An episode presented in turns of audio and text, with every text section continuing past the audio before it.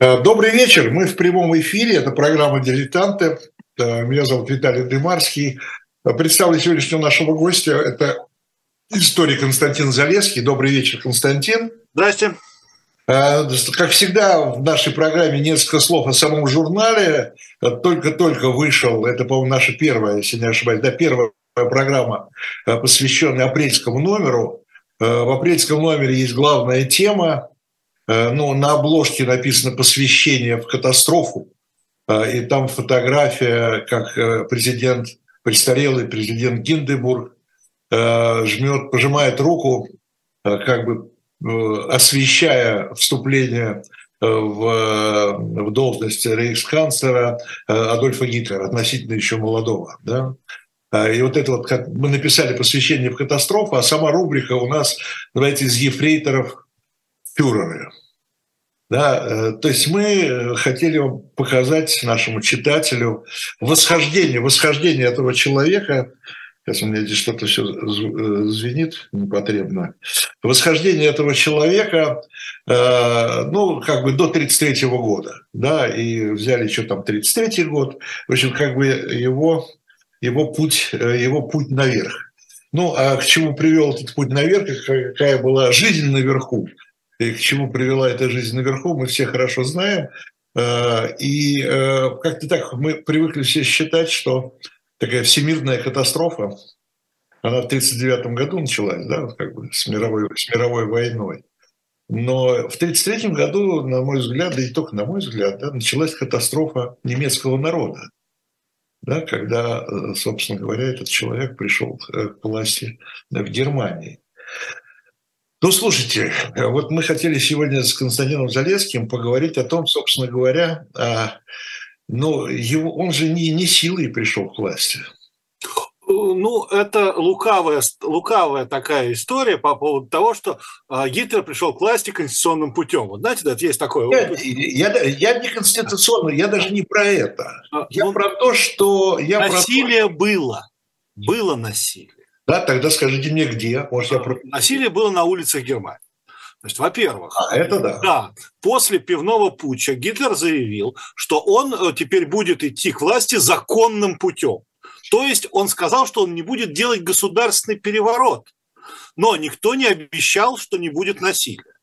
И э, ведь Гитлер пришел к власти, Гинденбург назначил его, ну вот как на, у вас на журнале, вот эта да. фотография, фотография в день Потсдама, то есть это уже да. немножко позже, и как Гитлер, значит, вот нагибает голову и жмет руку, значит, Гинденбург. А Гинденбург-то был, он там по два метра, он был здоровый. здоровый. Вот. И э, когда Гинденбург назначал Гитлера, он еще сказал, что, знаете, говорит, есть проблема, я вообще-то, если я назначаю президентский кабинет, то я могу назначить кого хочу. Почему я должен назначать вот этого ефрейтора? А Гитлер обещал, что на ближайших выборах, то есть он сейчас сразу распустит Рейхстаг, и на ближайших выборах он получит конституционное ну, большинство, ну, станет закон, канцлером уже, скажем так, по Конституции. И вот, когда проводились выборы, вот до вот, этого несколько месяцев до этих выборов, Германию просто захлестнула волна насилия. Это вот тогда появились, когда штурмовые отряды, штурмовики и эсэсовцы вдруг стали чинами вспомогательной полиции. Когда по всей стране Германии э, возникла серия так называемых диких концлагерей. Это как дикий концлагерь, это, чтобы было понятно, это когда человека просто так хватают и запирают, предположим, в подвале. Ну, там, конечно, в подвале запирают там человек 50. И их там, э, условно говоря, воспитывают. Ну, а как воспитывают? Понимаете? Да, то есть насилие в прямом смысле этого слова. Mm. То есть э, сказать, что Гитлер пришел без насилия, это в смысле он пришел без государственного переворота.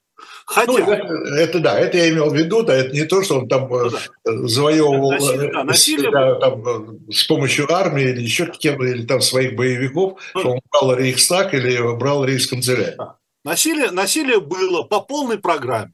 Жертвы Но, были. Тогда есть, так сказать, вопрос наоборот. Да.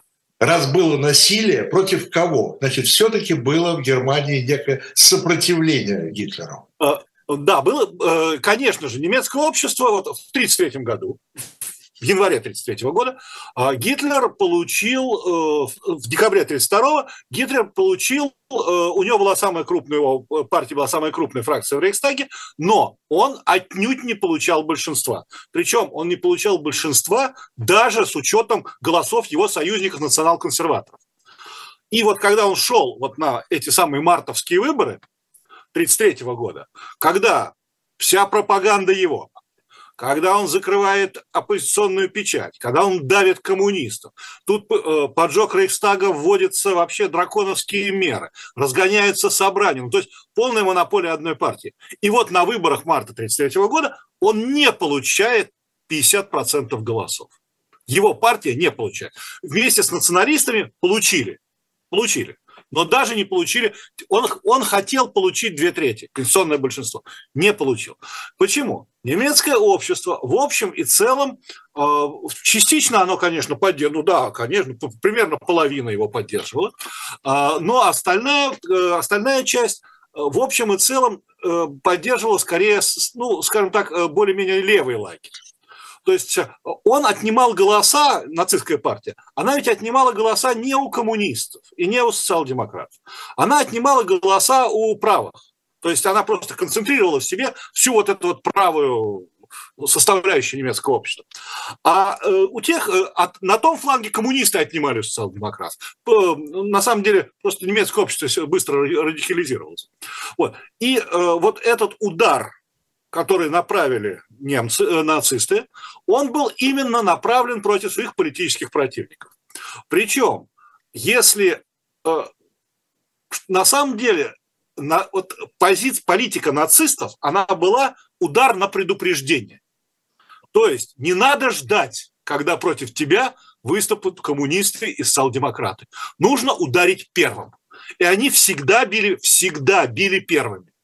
И поэтому говорить о сопротивлении коммунистов или социал-демократов было просто невозможно. Они только начали соображать, что нужно организовывать сопротивление, а они уже сидят в диких концлагерях. Э, депутаты э, Рейхстага от социал-демократов еще только думают, что им надо выступить организованно против нацистов, а они уже сидят в подвалах и их бьют дубинками. То есть нацисты сразу начали действовать на опережение. А предполагалось, предполагалось только, что э, после выборов коммунисты могут э, поднять какую-то волну, сказать, что выборы незаконны, будут возмущаться против незаконности выборов. И именно тогда был запланирован распуск Компартии, вот эти вот все законы. И тут вдруг неожиданно загорается Рейхстаг. Ну, случайность. Случайно, ну так сошлись, э, звезды сошлись. И в тот же момент Геринг видит горящий Рейхстаг и говорит, это коммунисты никакого отношения коммунисты к этому не имели. Но сразу же было введено в действие вот это вот репрессивное законодательство, отменены ну, гражданские это, свободы. Подождите, как, но ну, этот парень, которого схватили, он же вроде был из голландской партии, компартии, да? Э, он был скорее анархо-коммунист, это во-первых. А во-вторых, он, в общем, не, не самый активный член, в смысле, он делал это не совсем из коммунистических убеждений. На самом деле он, как это ни парадоксально, он поджигал Рейхстаг из антикапиталистических соображений. Ну, да. То есть он вот он, он был больной человек на самом деле, а, он был пироман, и он хотел вот высказать против этого капитализма, который его оставил практически слепым, э, бедным, ну, забитым. Он против коммуни, против э, этого самого, против капитализма, в надежде, что это как, ну, как у всех эсеров, да, что это вызовет всеобщее восстание. Ну, причем он ни с кем это не согласовал. То есть сразу нацисты этим воспользовались, резкий удар и все. И так было на протяжении, в принципе, всей, э, всего периода правления нацистов. Они всегда били вперед. То есть, если бы этот э, значит, не очень нормальный человек не поджег бы Рейхстаг, они бы нашли другой повод. Э, уже запланировано было уже был на следующий день после выборов в Рейхстаг будет объявлено, что коммунисты и социал-демократы пытаются сорвать законные выборы в Рейхстаг и, и, э, и поднять э, коммунистическое восстание. Это должно было произойти на следующий день после выборов в Рейхстаг. Но а документы уже готовы. То есть их не надо готовить, они уже лежат э, составленные, вот все, сейчас только запустить. Ну и решили, а что, Рейхстаг горит, ну так что, проблемы-то какие, давайте сейчас запустим. Раньше, не позже. Поэтому все было совершенно четко отработано э, и, и на перспективу. И когда вот эти вот удары начали наноситься, социал-демократы, прежде всего, кто был э, более активный, они сразу рванули за границу. Сразу. Коммунисты вроде начали что-то делать, а уже все, уже дом Карла Липкнехта захвачен, уже все их средства конфискованы, уже кого успели арестовали и бросили в концлагеря. И вот ведь не, как только нацисты начали организовывать свою систему подавления, сразу же был введен так называемый превентивный арест, который занимался, получил гестапо, получил право на превентивный арест. А что значит превентивный арест?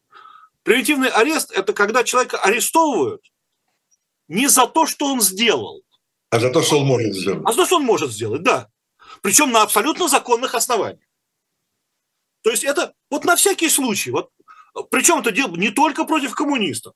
В 1938 году э, криминальная полиция провела кампанию, она просто взяла под превентивный арест всех уголовных авторитетов. А вот так вот. Причем по факту их э, просто нахождение в картотеке. Кстати, сразу резко снизило уголовную преступность Германии. Э, то есть вот это вот все удары на предупреждение. То есть не, не допустить сопротивления, а его купировать. И э, люди, огромное количество людей, они э, стали просто опа- скажем, не бояться, а опасаться. Потому что вот э, могут взять ведь не за то, что ты сделал, а за то, что ты вот, ну, не знаю, там, подумал, да, подумал, ну там с кем-то побеседовал, а тот с кем-то побеседовал, сказал, а вот мысли все-таки не те у него мысли, не те. Вот не верит он в гений фюрера. И поэтому, вот когда мы уже после войны... Доносы, а донос, доносы были распространены сильно. Очень, очень, очень. А вы знаете, но это э, специалитет Мезон немецкого общества. Они и сейчас распространены. У меня просто многие знакомые, которые живут в Германии, говорят, вот машину оставил не там, ну, там... Да, это, это везде. Это, вот это, через Европе. 10 минут уже соседи стукнули. Да. Причем вот тот совершенно на голубом глазу. Ну, это положено. Не надо а, так нарушать. И действительно, нет, а потом ведь архивы подня... были захвачены, архивы-то остались, а, колоссальное количество доносов, причем э, был, э, в Германии были сняты фильмы по этому поводу, документальные, и вот взяли интервью там у женщин, там, у мужчин, которые писали доносы. Они говорят, а это не доносы. Вот, э, ну, так вы же написали, что к вашей соседке постоянно ходят люди, которые очень похожи на евреев. Ну, так ведь это же не, ну, ведь это же нельзя. Я же не доносила, просто, ну, это же нарушение. Вот. И вот э, доносов было колоссальное количество, и, в принципе, ведь аппарат гестапо был очень небольшой для Германии, имеется в виду. Да? А почему? А, доносов много. Доносы играли роль э, контроля за обществом. То есть не нужно было, в общем, ничего, нужно было... И, соответственно, донос, ведь доказывать-то ничего не надо.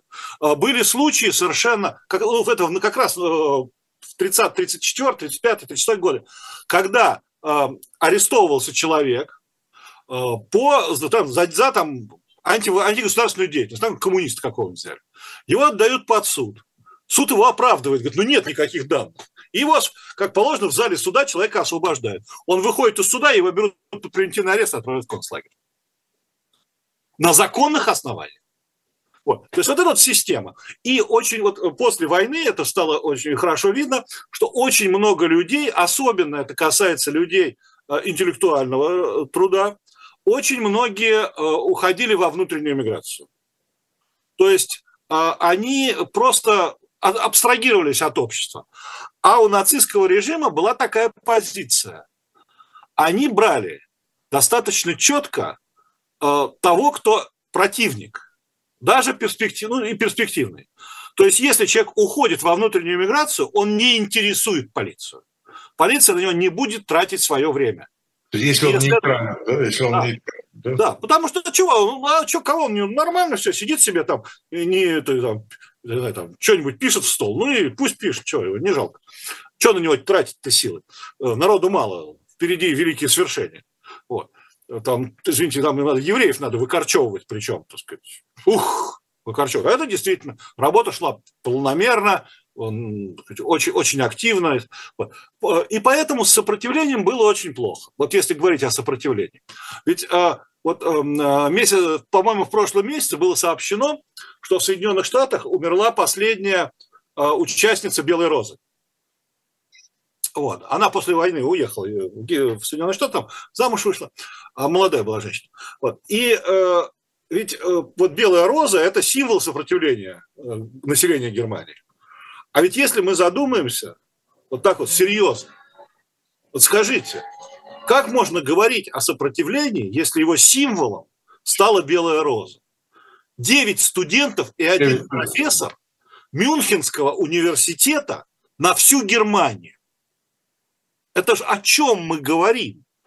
Но это такое, это именно имеется в виду активное сопротивление, да? Это, да, это не то, что активно. Ну, листовки они пис, сами составляли, размножали, и их, их рассылали. То есть это такой вот неорганизованный, ну, ну, в принципе, такой протест, протест. Протест снизу. Да, протест снизу.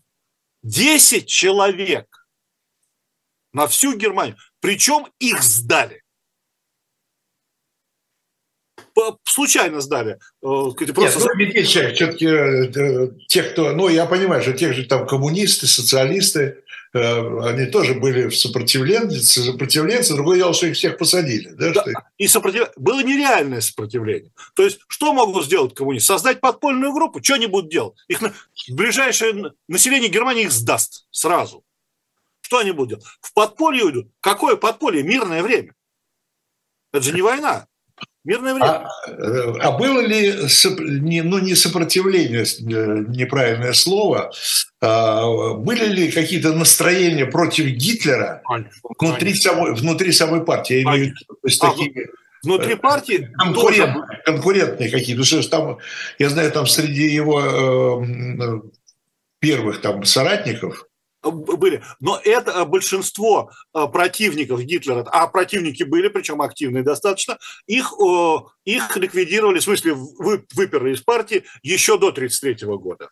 После 1933 года это все уже было только в единоличном порядке, тем более, что движение, э, штурмовые отряды, которые возглавил Рем и который претендовал на власть, на самом, и вот «Ночь длинных ножей» в 1934 году, когда их там верхушку перебили.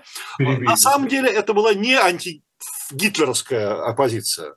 Они не были против Гитлера. Э, против Гитлера они ничего не имели ни в коем случае. Это была, условно говоря, борьба за власть внутри нацистской партии. То есть э, Гитлеру, в общем, претензий не было. Они не против Гитлера выступали и не против национал-социализма, кстати. Тоже... Э, ну, понятно, да. Это, это такая внутрипартийная конкуренция. А бы, конечно же, были, были противники. А, например, э, руководство социал-демократов, как я говорил уже, они, значит, сразу свинтили за кордон. И осели сначала в Праге, в основном, а потом перебрались в Париж. Ну, когда Аншлю, Чехословакию э, забрали. И вот они постоянно издавали там свои бюллетени. А когда, а когда Франция? Э, в, в Англию, Соединенные Штаты. В, ну, основном Штаты они уехали. Вот. И вот пока не издавали, они издавали бюллетени, и вот по этим бюллетеням видно, что у них в Германии была колоссальная сеть э, информаторов. То есть они получали информацию вот из прямых, прямо из Германии. То есть там сторонников социал-демократов осталось много. А, они были. Они не были организованы. Абсолютно не были, да. То есть у них вот были такие вот контакты. Никаком организованном сопротивлении речи не шла. Организованное сопротивление было подавлено, и сразу было, так сказать, ну, ну то есть человек как только высовывался, на него сразу кто-нибудь доносил, и он попадал в концлагерь. И на самом деле, к началу войны э, достаточно немного людей сидело в концлагерях. Там порядка 20 тысяч человек было. Вот. Ну, в тюрьмах больше сидело. В смысле, ну, по, в тюрьмах Министерства юстиции. А, вот. И э, э, при этом, конечно же, конечно, были группы, которые достаточно отрицательно относились к нацистскому режиму, критически. Например, это верующие потому что нацистский режим, он в общем и целом антихристианский. Э, ну, так он это просто не очень афишировал, потому что ну, вся страна христианская, а не антихристианская, то есть не пойдет. Но, значит, э, как результате, в результате выступления э, католической церкви, именно церкви, в общем и целом торпедировали программу эвтаназии. То есть ту, которую Гитлер инициировал, и она пошла, причем пошла, хорошо пошла, очень хорошо пошла. Э, все прям все на мази было. И выступили баварская, баварская, баварская католическая церковь выступила очень активно против, и они ее свернули втихаря, чтобы только не выплыло. Потом, значит, э, протестантская церковь была создана, имперская протестантская, имперская церковь протестантская, которая поддерживала так называемые немецкие христиане. Э, началось преобразование протестанства в духе нацизма, и очень быстро достаточно большое количество протестантских пасторов организовали конференцию пасторов, и потом возникла вот та самая исповедальная церковь, а, где вот Неймюллер был и прочее, прочее. А, эта организация была достаточно мощная. В каком смысле? Это была организация, которая не, не как, и как католическая, они не собирались захватывать власть. Но это были организации, в которые, в которые организовывало людей, которые э, критически воспринимали нацистское движение.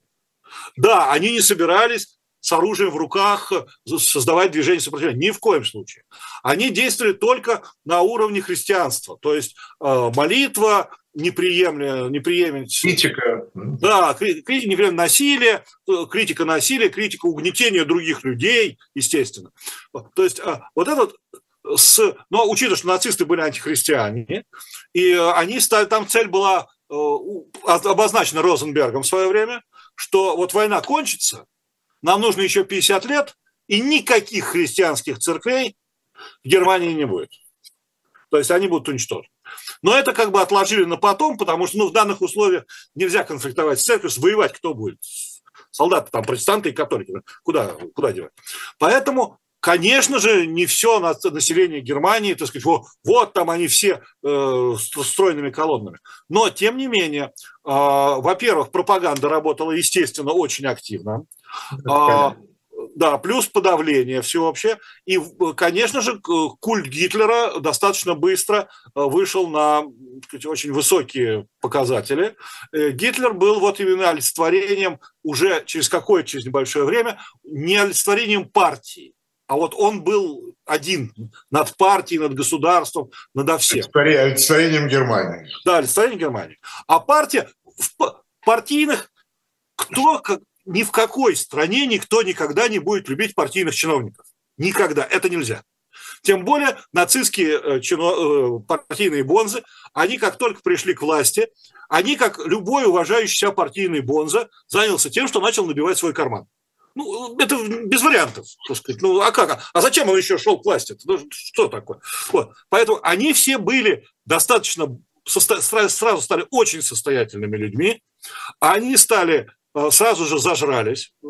То есть сразу же они стали, ну, сказать, хозяевами жизни, да. Им форму придумали, но, видимо, со зла.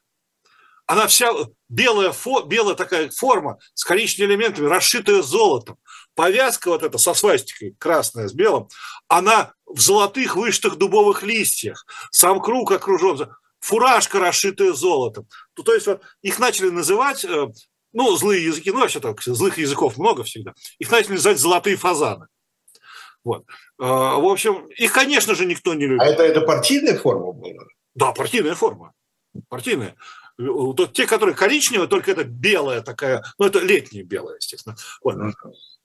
А, а так шине, ну, в общем-то, все, все очень богато, очень красиво. А, и вот, в общем, их, конечно же, не любили, но уже через какое-то время у, у Геббельсу удалось внедрить в общество идею, что это вот плохие партийные бонзы, они фюрера обманывают. Вот, фюрер-то он великий, просто у него на все не хватает, вот, на все не хватает. Вот он-то великий, да. Он знает, куда он ведет Германию в ее светлое будущее. И в общем и целом какой-нибудь серьезной оппозиции в Германии нацистам и Гитлеру в общем не было. Так же, как вот опять-таки в дневниках Клемперара неоднократно он вспоминает, что он встречал в общем и целом к себе достаточно лояльное отношение со стороны членов партии нацистской. Причем его даже в ряде случаев защищали члены партии, помогали ему, так сказать, там, э, ну, сказать, смягчить какие-то обстоятельства. И причем они э, ему говорили, что да, мы знаем, что вот вас, евреев, преследуют, и преследуют, в общем, это не, не то, что незаконно, это, ну, это так вообще-то нельзя, это не по-человечески. Вот. Но, тем не менее, но при этом гестапо работала напрямую, и никто от них не мог ничего сделать. То есть, конечно же, общество оно немецкое было достаточно э, не единое, но при этом, э, в общем и целом, оно, в общем, шло за Гитлером. Да, шло, шло за Гитлером. С э, нюансами, да. Да, да, ну кто-то шел. Э, когда э, Гитлер, немецкие войска перешли границы Советского Союза, немецкое общество не пришло ни в какой восторг. То есть вот если когда началась Первая мировая война, там была эйфория. Там были, народ вышел на улицы. Народ шел за любимого кайзера, манифестации. Вот, отстоим родину. Значит, классами, классами записывались добровольцы. И учителя тоже. Вот это 14 август 2014 года.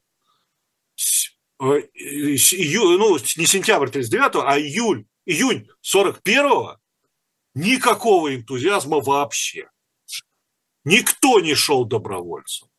Все, все, все, все немецкое общество, типа, какой ужас нам с Советским Союзом воевать, какой кошмар.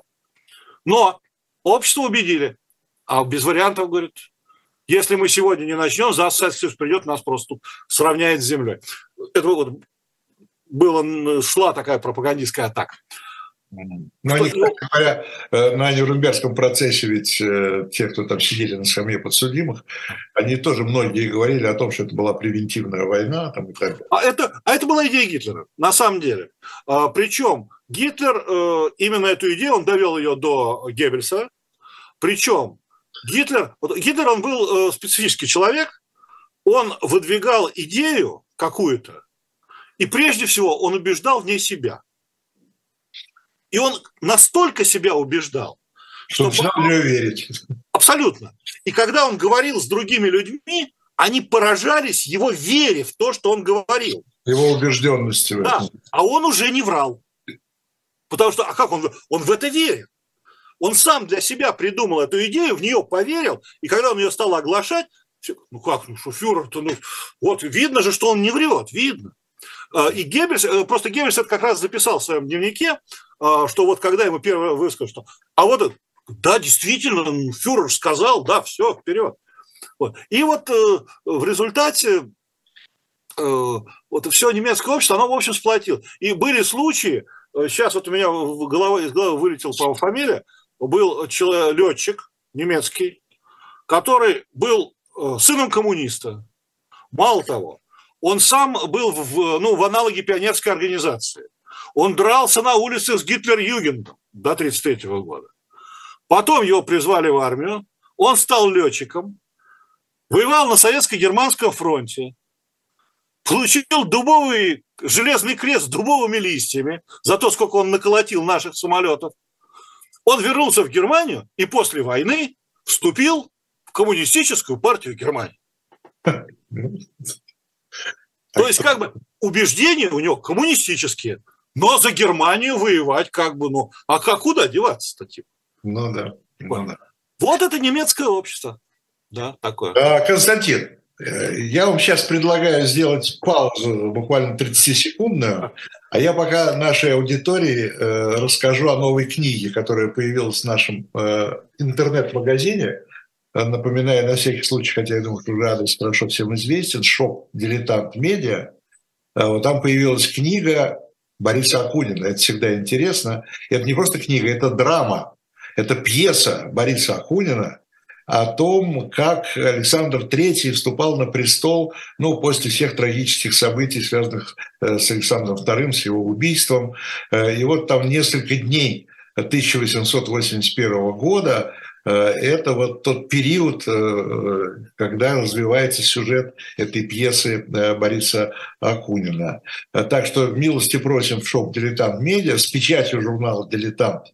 Эта книга продается. Ну и, как всегда, я должен сказать, что, во-первых, журнал, о котором мы говорим, вы там тоже можете приобрести, и, и архивные номера журналов.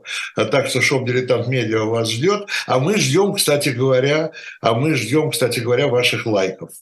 Пожалуйста, если вот вам нравится журнал «Дилетант», прямо сейчас вот открывайте сайт, ну, не сайт, а где вы сейчас находитесь, в YouTube, и ставьте лайки. Мы таким образом будем знать, что мы делаем не просто так, а что вам это нравится, да, и журнал, и наши программы, которые мы вам э, предлагаем. Еще раз напоминаю, что апрельский номер вышел. Э, главная тема это восхождение Адольфа Гитлера из ефрейторов в фюреры. И об этом мы говорим сегодня с историком, специалистом по Третьему Рейху, истории Третьего Рейха Константином Залесским. Константин, такой вопрос, возвращаясь к сопротивлению э, вот этому э, гитлеровскому восхождению. Но ведь еще помимо всего прочего, мы там говорили, кто за, кто против, но помимо всего прочего были же и покушения. А, конечно. Мало того, что были покушения. В общем, на, я имею в виду на Гитлера. Да, на Гитлера. да, да, да. Мало того, что были покушения, а были и люди в высших эшелонах власти, которые э, чрезвычайно критически отнеслись к Гитлеру, чрезвычайно. Э, те же самые, э, вот как бы один из руководителей так называемого гражданского заговора против Гитлера, э, Герделер, он вообще-то был чиновник э, достаточно высокого уровня. Да, он был, он был ну, правым чиновником до 1933 года, но это ничего не значит. Он, э, в общем, был антинацистский, антифашистски настроен. Ему не нравились нацисты. Многим, многим, многие действия нацистов вызывали э, большие сомнения у военных. То есть, причем у военных достаточно высокого уровня. У начальника генерального штаба Людвига Бека. После войны выяснилось, что об всех заговорах Гитлер узнал его наследник, генерал-полковник Франц Гальдер. Это человек, который разработал и кампанию против Польши, и против, и против Советского Союза руководил до 40... До, 40 э, Это вот автор, автор знаменитой книги, да, вот эти беседы. Нет, дневники. Дневники, дневники, дневники да. Дневники, да. Дневники. Да, да потрясающе. Нет. Человек, который э, После он написал потом мемуары. А, знаете, меня, меня потрясло в этих мемуарах. Знаете почему? Э, Франц Гальдер, начальник генерального штаба, не выступил против Гитлера. Потому что ему не отдал приказ генерал-полковник фон Браухич, командующий его непосредственный начальник и командующий сухопутными войсками. Он к нему пришел и говорит, господин генерал-полковник, отдайте приказ, а я совершу государственный переворот. Тот говорит, а я не отдам приказ, потому что я давал присягу. Говорит, ну, если вы не отдадите приказ, я не буду совершать государственный переворот. То есть, знаете, подход, да, такой. Да, именно покушения были. А, причем а, были покушения, вот как покушение Эльснера, это покушение одиночки, тут в данном случае, которое чуть-чуть не удалось. Но это покушение одиночки, это не заговор. Тут, э, хотя, как бы, вот, в принципе, вероятность убийства была достаточно высока.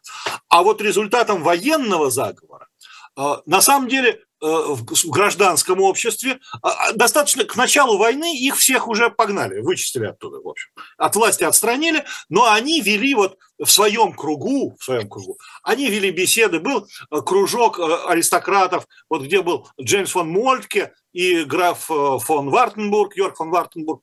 Это такая вот молодежь, такая достаточно хорошо образованная, интеллигентная, аристократичная. Они вели там разговоры. Были разговоры, которые вели вот Герделер, там, э, другие, в том числе, ну, бывшие крупные государственные чиновники, которые как раз предполагали, э, что вот когда Гитлер значит, там, отстранят от власти, они как раз придут. Вот. Но и они в основном занимались чем? Они в основном занимались тем, что составляли списки правительств, это, это по-моему, это самая э, выдающаяся деятельность всех заговорщиков. Вот, хлебом не корми, надо обязательно состав правительства сначала обсудить, без этого же ничего не произойдет. То есть надо сначала состав правительства решить.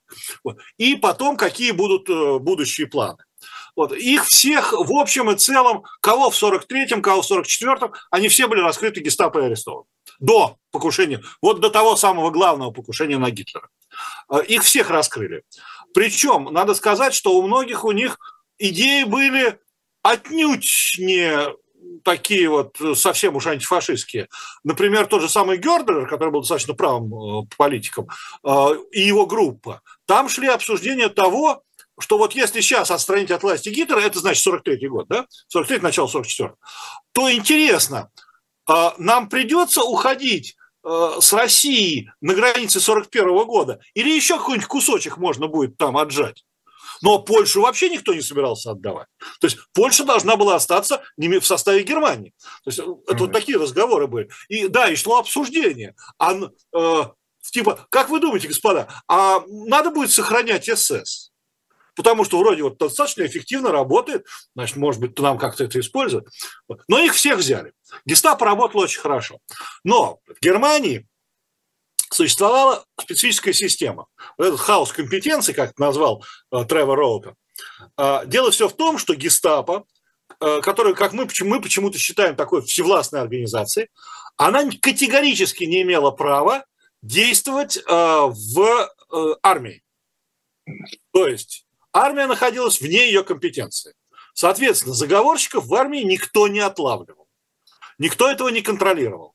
И в результате этого как выяснилось потом, как раз в армии-то и существовала достаточно э, последовательно занимавшая последовательные позиции группа, которая, э, ну, в общем, ставила своей целью именно военный переворот, ну, потому что армия военный переворот. Это вы имеете в виду Штауфенберг, да? До этого, до этого ранее э, были планы вот еще у Людвига Бека, что вот как только начнется аншлюз Австрии, вы, э, или там э, захват, а сначала захват Судетской области, что вот сейчас Германия попрет на Судеты, Англия, Франция выступят, и тут быстренько военный переворот. Но Мюнхенский сговор, карт-бланш, вперед. Людвиг, Людвиг Бек подает в отставку демонстративно, причем с чем? Что вот он подает в отставку, сейчас все услышат, что он ушел в отставку, все сразу раз и под, сделали военный переворот. Гитлер его обыграл по полной. Он ему запретил, он его принял отставку и запретил ему два месяца об этом сообщать. И через два месяца уже Судеты присоединены. Уже победа Гитлера, уже он на коне. То же самое по аншлюзу Австрии, то же самое по началу войны. Э, там и Франц Гальдер, и Вицлебен, и там и другие генералы и полковники, они достаточно активно пытались какие-то эти заговоры строить, но, в общем, не очень выходил. Э, был там Ганс Остер такой, это зам Канариса. Вот. Он очень активно э, развивал именно заговорческое направление, причем при... Ну, Канарис сделал вид, что он не знает. Он, естественно, все знал. Вот. Но он ему дал, так сказать, он его прикрывал, и, в общем и целом играл свою очень, очень, свою очень хитрую, очень многоходовую игру. То есть Канарис это вообще ну, человек, который мы его никогда не поймем. Потому что он, он не оставил после себя ничего. То есть он все, он все закрыл. Был абсолютно такой закрытый человек. Он играл там, не знаю, шахматную партию сразу на трех досках. Вот. И заигрался в результате. Вот, э, значит, Ганс, а Ганс Остер, как оказалось, это тоже был парадокс. Человек, генерал-майор, начальник общего управления Абвера, зам Канариса, э, то есть человек, связанный с разведкой, контрразведкой, э, оказался абсолютно наивным человеком, причем абсолютно никак не связанным с конспирацией. То есть э, так наивный и, и по-наглому все это делать, что э, совершенно легкомысленный человек. Вот. И у них, в общем, ничего не получалось. Но, правда, надо сказать, что целый ряд случаев, а конкретно, наверное, случая 2-3 покушений провалились э, по именно воле случая. То есть э, именно создавалось впечатление, которое потом Гитлер, как бы вот после покушения 20 июля 1944 года, Гитлер объявил, что его спасла судьба. И до этого надо сказать, что покушения были сорваны действительно вот э, случаем. То есть один раз э, один раз должны были взвести э, э, заряд и взорвать его во время показа техники. Э, и холодная погода была. И в этой холодной погоде взрыватель мог сработать только через 10 минут. И было объявлено, что Гитлер на 8 минут пришел. И, естественно, не включили. Второй раз. Заложи, э, передали бутылки, с, в которой была э, закамуфлирована бомба со взрывателем в самолет, в котором летел Гитлер. То есть Гитлер летел на своем кондоре из Винницы в, Моск... в Берлин, и у него там была взведенная бомба в самолете. И, ну, то есть это смерть, вот, ну, я не знаю, там, 150%. Вот а, не срыло, не сработало. Случай, случай. И ну, третий раз то же самое было. И да, ну и как покушение Эльснера, когда э, Эльснер заложил, вот давно уже заложил бомбу, и она должна была взорваться, когда Гитлер произносит речь. Он всегда ее произносил в это время. А, он всегда там оставался в это время. Почему-то в этот раз он ушел на полчаса раньше. Ну, ну раньше. Да. Да. То есть были покушения, были, да, действительно. И вот попытка Штауфенберга, она была наиболее реальной. Ну, сказать, не, ну, на мой взгляд, покушение Трескова было тоже совершенно реальным. Ну, когда самолет бомбы заложил, там, там, то есть она взрывается и все. Там вот нет вариантов никаких. А, так же, как вот и Штауфенберг. Ну вот Штауфенберг, опять же, Штауфенберг, ведь человек занимал пост начальника штаба армии резерва. То есть это достаточно высокий пост, который занимает заговорщик. Но ну, провел Ганс Ольбрихт, который был возглавил общее управление армии резерва, тоже был заговорщиком. То есть на самом деле заговорческая группа была достаточно сильной. Ну да, она была довольно разветвленной. Да, да, в Германии. Но, не, к сожалению, видите, к сожалению, она была не очень разветвленной. К сожалению, ну, они, но на местах они не очень хорошо все, не смогли хорошо все организовать. А, они сделали ставку, на самом деле заговорщики сделали ставку на... Это был достаточно верхушечный заговор. То есть они подумали, что вот сейчас мы уберем Гитлера и просто дадим разошлем команду вот этот Валькирия, да, сигнал, условный сигнал Валькирия, вести эту, эту операцию Валькирия в действие. Операция Валькирия заключалась в чем? Это официальная операция, причем парадокс в том, что э, план операции Валькирия был подписан Адольфом Гитлером. Вот. И он подразумевал под собой, что по приказу Валькирия э, власть на территории Германии на местах переходит в руки командующих военными округами. То есть, э, условно говоря, вводится военное положение, и на случай, вот, так сказать, ну, каких-то, каких там пертурбаций, волнений каких-то. И вот э, в результате оказалось, что на местах, в общем, никто этого не ждал, по большому счету. Никто не оказался готов. Э, командующие военными округами были очень от этого всего далеки. Генерал Фром, командующий армией резерва, просто отказался отдавать приказ, хотя он был в курсе, что происходит. Но он просто, когда он еще не, не он потребовал подтверждения, что Гитлер мертв.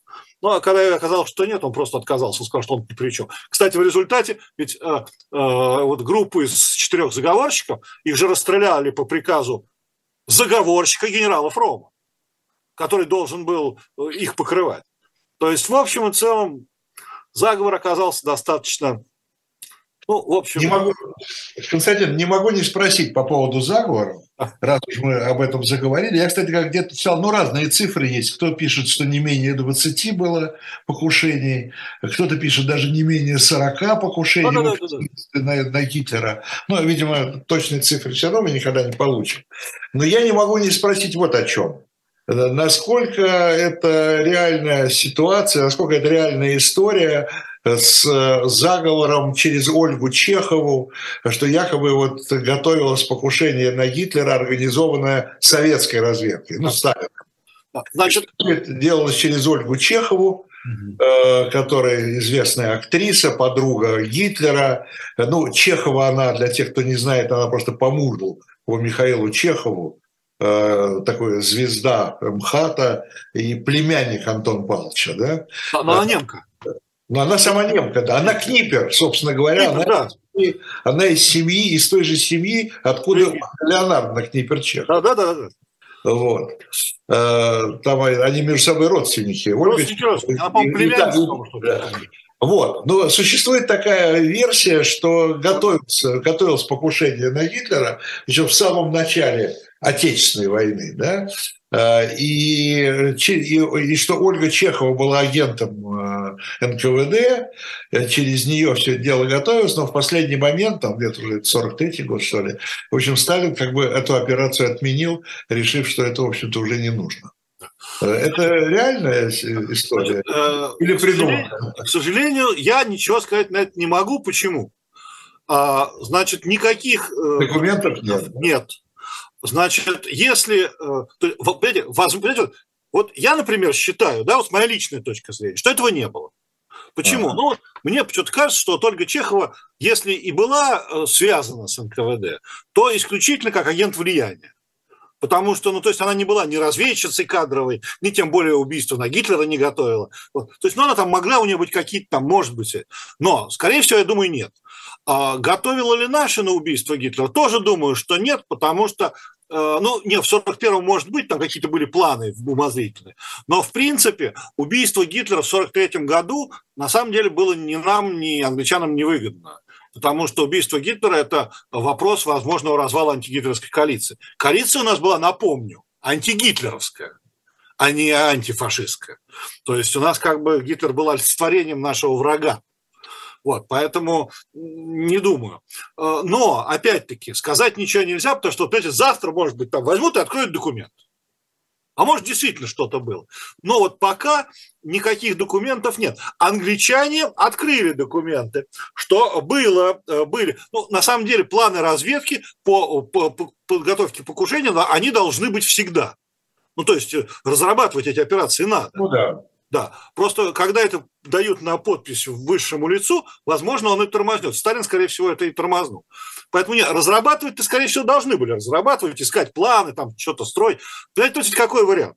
Когда в наших э, каких-нибудь там в НКВД будут строить, значит, что вот давайте мы разработаем операцию, а вот там есть Чехова, она же от нас приехала. У нас вот же... надо, надо, надо попробовать через нее. А, да? Надо попробовать. А она-то не в курсе что ну, через да. нее будут пробовать.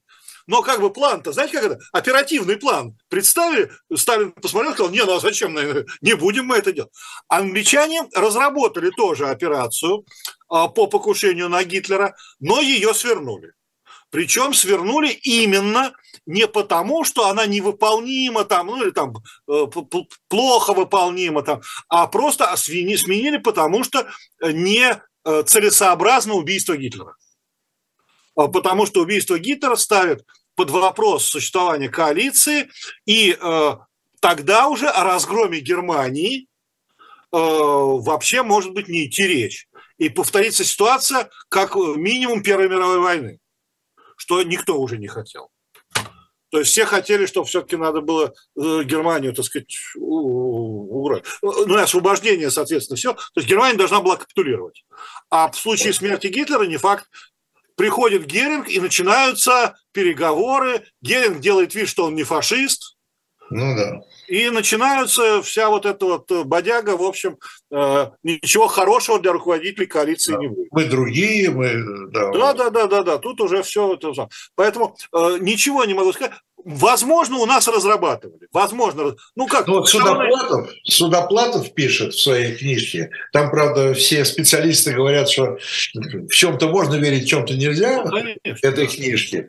Э, но, тем не менее, Судоплатов пишет вот примерно вот эту версию излагает что э, планы были покушения, и в этих планах фигурировало как возможно, как потенциальный участник а. Ольга Чехова.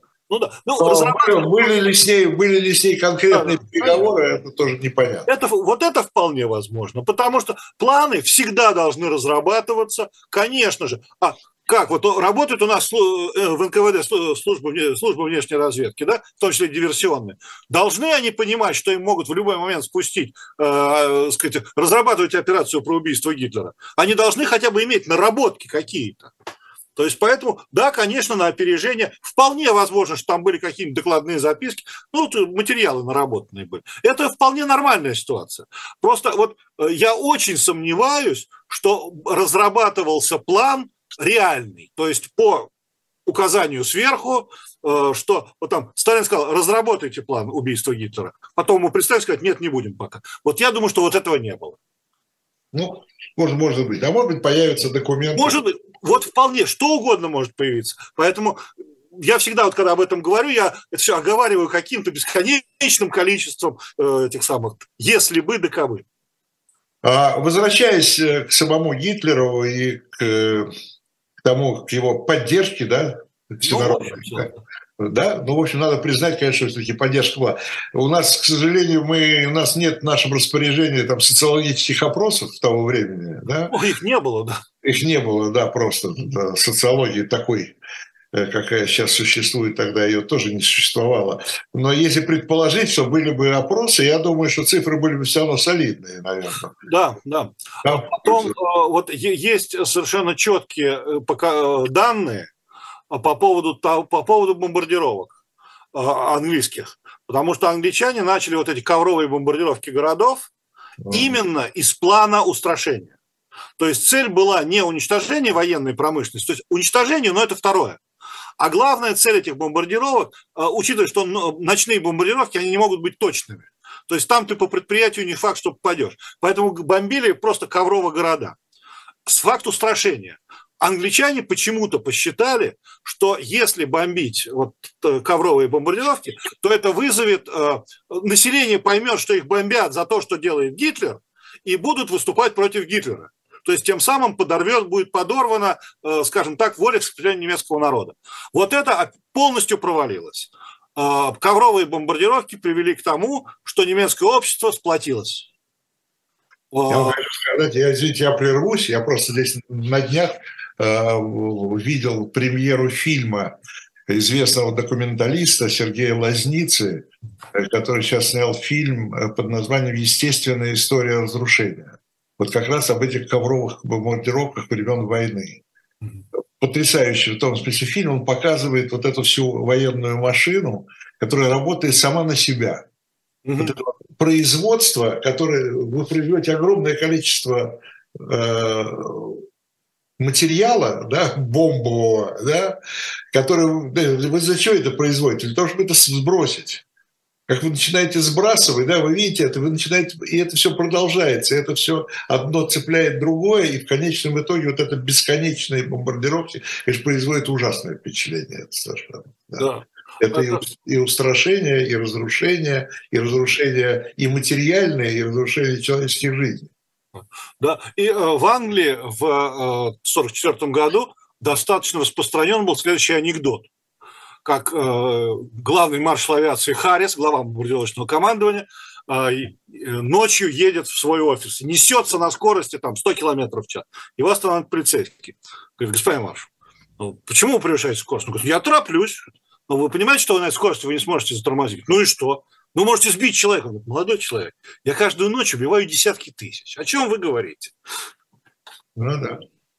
Ну да, это вот эта вот машина, которая, я говорю еще раз, да, да, да. сама себя воспроизводит, да, и очень, очень сильный фильм, вот такой он, конечно, производит впечатление очень ну, понимаете, трагедия, вот, возможно, вот наконец, э, наконец дается ответ на трагедию ковровых бомбардировок, потому что, по большому счету, э, ее не очень э, активно... В Германии были фильмы, но, учитывая, что англичане все время это, так сказать, достаточно не любят эти ковровые, потому что они сделали, вот, то, в общем, так сказать, так время от времени давится на общество, чтобы это, так сказать, ну, что, да, что вспоминать старое. Вот, а ну, это, конечно... знаменитые бомбардировки Дрездена, да да, да. До сих пор там якобы идут споры, да, все-таки э, имели они какой-то смысл военный? А нет, никакого. Нет, никакого. Никакого. Совершенно никакого. То есть, нет, нет смы, ну как смысл? Смотрите, если разрушить всю, если всю территорию врага, врага превратить в выжженную землю, то, наверное, это имеет смысл. А, другое дело, что существовала же эта самая теория военная, которая э, потом э, подтвердилась, теория руин, что руины оборонять проще, чем город. То есть если город не руинирован, его сложнее оборонять. А в руинах лучше спрятаться, проще спрятаться, проще вести войну, проще вести, обстреливаться, лучше, они лучше защищают. Вот. Поэтому, конечно, это все так. Вот. Вот ну, поэтому... если у нас еще осталось пару минут, я, знаете, еще хотел вспомнить одну историю. Она тоже история сопротивления, но она потрясающая. О ней снят фильм. Э, это э, протест немецких женщин, жен евреев. А, улица Рос, да, по-моему, она называется. А, да? На улице Рос, когда они вышли, значит, против, э, против призыва в армию, по-моему, да, евреев? Нет, нет, нет, нет. Это в какой против? Если бы там призывали, там э, было... Нет, не призывали, против, э, ну, против арестов просто, видимо, да? Против... Там был вопрос в том, что хотели, хотели развести всех, еще кроме а. всего чтобы арийских, арийских отстранить. И они выиграли. И, выиграли. Да, и власть отступила. Это, это до войны было. Нет, это подожди, во время войны, по-моему. Во время войны? Но это если только в самом начале. Потому что потом... Фильм снят в Голливуде, если я не ошибаюсь. Ну, да? там, э, там действительно это было. И э, это возмущение э, немцы, э, нацистские власти, они выгребли назад. Вот. Э, там были, было много очень моментов, что но давить начали очень конкретно. Очень конкретно. Э, вот женский бунт на улице Рос, я был специально. Да. Это 43-й год. 43-й, да? Да, они выступили против очередной чистки евреев ну, из которых выявляли уже последних евреев. Да, да, да, да, там было. И они вышли на улицу, просто сказали, что они не отдадут своих мужей. Да, э, не, да. Был, э, было. Все дело в том, что, что ведь э, все было достаточно казуистично в нацистской Германии. Ведь до самого последнего момента, до 1944 года, ну то есть когда уже все начало совсем рушиться, ведь а, евреев, а, в немецких евреев, я имею в виду, да, то есть ну, в Германии, ну, да. их ведь а, даже в концлагерь не, якобы не отправляли. Их а, забирали для отправки в Польшу на жительство. Ну да. Ну, с, понятно, куда их отправляли, да? Ну, понятно. Да. Но, э, то есть их, их просто переселяли в другое место. Вот. И как раз вот э, жены выступили против того, что а, да, и, они, они, они, э, гестапо не да. может арестовать немецкую женщину. Ну, да. А, соответственно, они выступили против, что почему наших мужей собираются отправить, э, вот, ну, не знаю, в Польшу там жить, или там в Терезинштадт. А, и вот, ну, это было, да. Ну, это такой любопытный тоже факт. Было, да, это, это было. Молодцы женщины. Молодцы женщины. Да, У нас время наше истекло, к сожалению. Э, Константин Залецкий, спасибо за участие в нашей программе. Да, да. Э, нашей аудитории я еще раз скажу, э, добро пожаловать в шоп «Дилетант Медиа», апрельский номер журнала и там, и в киосках, и где вы обычно его приобретаете, уже есть. Есть уже и в приложении появился, поэтому милости просим, апрельский номер вас ждет, ну, как ждет многочисленная историческая литература и э, архивные номера журнала. Ставьте лайки, мы э, прощаемся на неделю. Всего доброго, была программа «Дилетант». До свидания.